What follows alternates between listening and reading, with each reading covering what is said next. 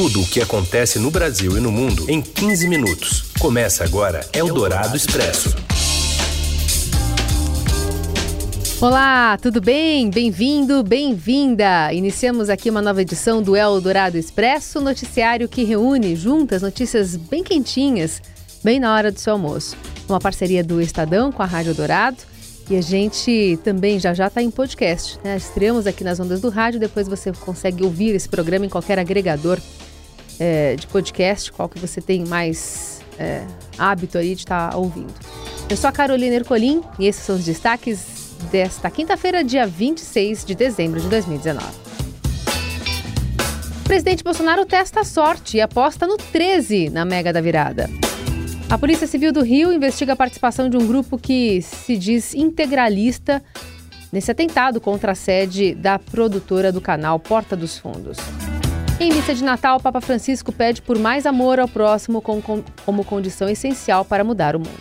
É o Dourado Expresso. Tudo o que acontece no Brasil e no mundo em 15 minutos. E o presidente Bolsonaro teve uma manhã mais tranquila hoje, sem compromissos políticos e até sobrou um tempinho para fazer uma fezinha. Júlia Lindner traz informações. Olá, Carol. Oi. O presidente Jair Bolsonaro está sem compromissos oficiais nessa quinta-feira, mas já teve uma manhã bastante agitada. Ele foi para o Palácio do Planalto, onde ficou cerca de uma hora, e depois, de surpresa, foi até uma lotérica no bairro chamado Cruzeiro, aqui em Brasília, onde ele fez dois jogos, duas apostas na Mega da Virada. Ele não quis entrar em muitos detalhes, mas admitiu que um dos números escolhidos por ele na aposta foi o número 13, do Partido dos Trabalhadores. Ele até fez uma brincadeira dizendo que o 13 não representa necessariamente o PT e que ele atendeu a sugestão de uma senhora que estava mais cedo no Palácio da Alvorada, onde ele mora. Depois disso, ele também encontrou o comandante do Exército, Edson Pujol, no clube do Exército e agora está no Centro de Inteligência do Exército, onde deve almoçar. Amanhã está prevista uma viagem do presidente para a Bahia, onde ele deve ficar na virada do ano, passar o Réveillon com a família. Eldorado Expresso.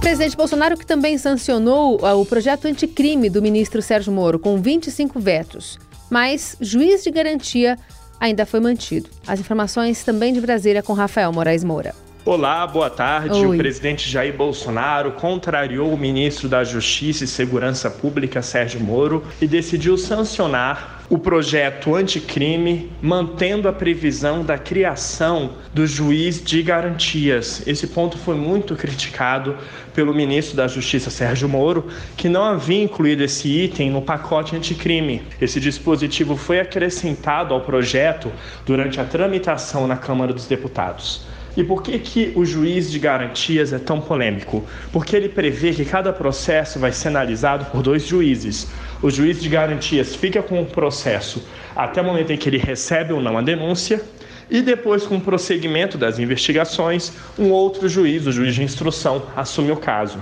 A Associação dos Magistrados Brasileiros e o líder do Podemos no Senado, o senador Álvaro Dias, já prometeram que vão acionar o Supremo Tribunal Federal para derrubar a implantação do juiz de garantias.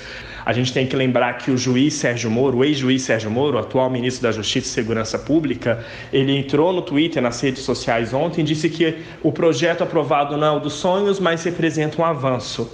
Depois disso, o presidente Jair Bolsonaro entrou na sua conta pessoal no Facebook dizendo que não é possível dizer sempre não ao parlamento e que a última palavra cabe ao Congresso Nacional, que pode derrubar ou não os vetos. Lembrando também que esse juiz de garantias pode trazer implicações para as investigações que miram o filho do presidente da República, o senador Flávio Bolsonaro, no caso Queiroz. Isso porque o próprio presidente já fez críticas ao juiz que está cuidando do caso e pelas mudanças implantadas na lei, caberia a um juiz decidir se recebe ou não denúncia, só que a sentença final seria proferida por outro. Eldorado Expresso. Pois é, essa situação ainda vai ser é, levada à frente, né? Esse, esse juiz de garantia, de fato, vai permanecer apesar dessas indicações de processos que devem vir por aí. A polícia do Rio de Janeiro investiga a participação de um grupo que se diz integralista no atentado contra a sede da produtora do canal Porta dos Fundos. Nesta quarta-feira, os integrantes desse grupo divulgaram um vídeo com imagens do ataque no YouTube.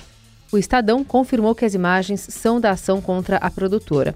Nesse vídeo, integrantes do grupo, que se autodenomina Comando de Insurgência Popular Nacionalista da Grande Família Brasileira Integralista, aparecem mascarados e leem um manifesto enquanto uma imagem do ataque com coquetéis Molotov são exibidas. A imagem é feita por uma câmera que acompanha a ação. São três homens que jogam os coquetéis e um que filma. E a gente traz um trechinho do áudio que tem a voz do locutor distorcida. Porta dos Fundos resolveu fazer um ataque direto contra a fé do povo brasileiro, se escondendo atrás do véu de liberdade de expressão. O mesmo grupo teria feito um ataque na Universidade Federal do Estado do Rio de Janeiro, em Botafogo, no fim do ano passado, queimando faixas antifascistas e bandeiras. A polícia do Rio examina essas imagens e outras das câmeras de segurança que registraram o um atentado contra a produtora que fica no bairro Maitá. O ataque pode ser enquadrado na lei antiterror, que define como terrorismo o ato de usar explosivo por razões de xenofobia, discriminação ou preconceito de raça, cor, etnia e religião, com finalidade de provocar terror social. O canal de humor virou alvo de críticas desde o lançamento do especial de Natal chamado A Primeira Tentação de Cristo, na Netflix. A produção mostra um Cristo gay, interpretado por Gregório do Vivier, como um namorado o personagem é surpreendido por uma festa em que é revelado que ele é filho de Deus e for adotado por José e Maria. Um abaixo assinado online pediu a retirada do programa da Netflix. Eldorado Expresso. Um estudo de pesquisadores da Fundação Getúlio Vargas aponta que a distância entre as regiões brasileiras aumentou nos últimos cinco anos como consequência da recessão. Enquanto a desigualdade da renda do trabalho cresceu quase 5% no Nordeste e Norte, nas demais regiões, ela cresceu na casa dos 3% pelo coeficiente de Gini.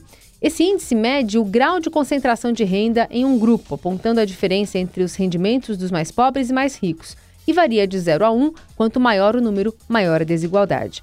O economista Daniel Duque, um dos responsáveis pelo estudo, aponta que dos cinco estados que ficaram mais desiguais nos últimos cinco anos, todos são nordestinos. Nesse ponto, os últimos anos foram mais cruéis na Paraíba, no Maranhão e em Alagoas.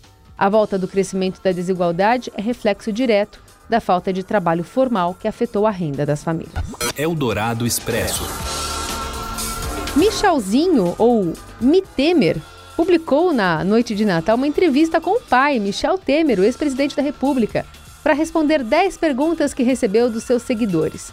O garoto de 9 anos se mostra à vontade em uma poltrona de youtuber ao iniciar o vídeo editado e publicado na internet. Então, fala guys, beleza? Hoje eu tô aqui para um vídeo com o meu pai de perguntas e respostas.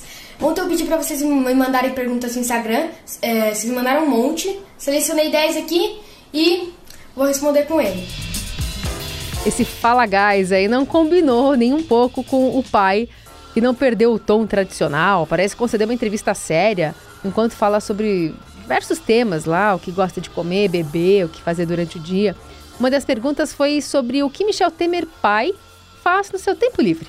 Eu leio, leio bastante e assino séries também, é, séries históricas que são muito, muito úteis para o aprendizado, assim como a leitura. Os internautas também estavam curiosos para saber o que Temer mais gosta de beber. Eu gosto muito de tomar água, suco e de vez em quando uma taça de vinho. São minhas bebidas é, favoritas. Mas também teve pergunta profissional. Vale a pena iniciar uma carreira de direito à notoriedade? Vale. Você sabe quem se forma advogado? Pode ser advogado, delegado, procurador do Estado, procurador do município, juiz, promotor, procurador da República, pode exercer uma série de atividades. Ainda é possível e é sempre muito vitoriosa quem entra na carreira advocatícia. Michelzinho vem publicando nos últimos anos vídeos com brincadeiras, transmissão de jogos de videogame e comentários sobre a sua rotina no Palácio do Jaburu, onde mora com os pais. O canal tem 14 vídeos com duração que varia de 1 a 9 minutos. Neles, Michelzinho realiza desafios como o desafio do tato, trollagem da cobra, desafio da luva e conta alguns detalhes da sua vida, como num vídeo chamado 20 Fatos sobre Mim. O vídeo Perguntas e Respostas com Meu Pai já ultrapassou 131 mil visualizações. Então, guys, esse foi o vídeo. Espero que vocês tenham gostado. Eu quero desejar um Feliz Natal a todo mundo. E, como sempre, se você gostou, deixe seu like. E valeu, falou! Eldorado Expresso.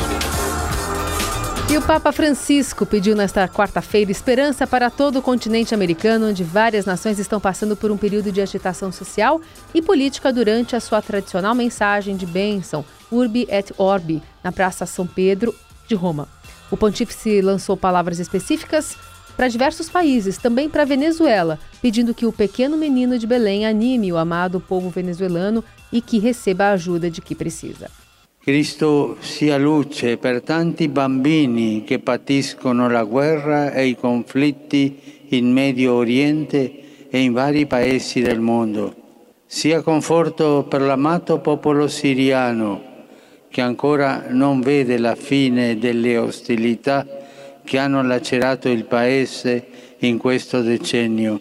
Ispiri oggi i governanti e la comunità internazionale a trovare soluzioni che garantiscano la sicurezza e la convivenza pacifica dei popoli della regione.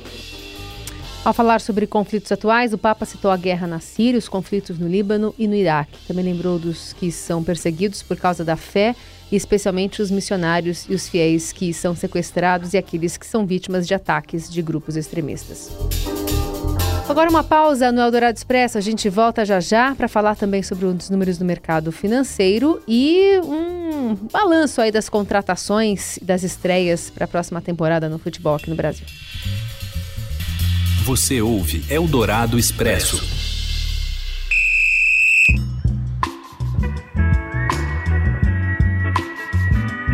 De volta com o Eldorado Expresso, as notícias mais importantes é, dessa terça, aliás, essa quinta-feira, dia 26 de dezembro.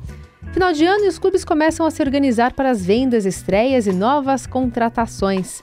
As informações vêm com ele, Robson Morelli. Olá, amigos! Dia 26 de dezembro, um dia depois do Natal, vamos falar um pouco hoje de mercado da bola. Ai, ai, ai, os times todos tentando se reforçar para começar a temporada 2020 um pouco mais forte. O calendário do futebol nacional geralmente começa é, dia 3, dia 4 e vai acabar lá em dezembro. Então, as equipes que trabalham um pouco de forma mais organizada tentam se, se fortalecer neste período do ano para levar todo toda a temporada com um time só. Algumas novidades. O Corinthians, a grande expectativa é para a estreia do novo treinador, Thiago, Thiago Nunes. O Thiago é um treinador que fez muito sucesso no Atlético Paranaense, ganhou a Copa do Brasil, o Corinthians foi lá e contratou muito rapidamente. É, e essa é a grande novidade do Corinthians para 2020. O Palmeiras tem o Vanderlei Luxemburgo, é outra expectativa grande, né? Porque é um treinador do passado, que já ganhou títulos, que a torcida conhece bem, mas que vinha aí de um trabalho modesto né, da, diante do Vasco é, e de, por um tempo também que ficou sem trabalhar. Então as peças sendo movimentadas, todo mundo tentando comprar alguém mais forte, é, muitos jogadores serão vendidos também, os elencos vão ser mudados é, e até o começo aí do ano muita coisa deve acontecer nesse sentido. É isso, gente. Falei, um abraço a todos, valeu. Eldorado Expresso.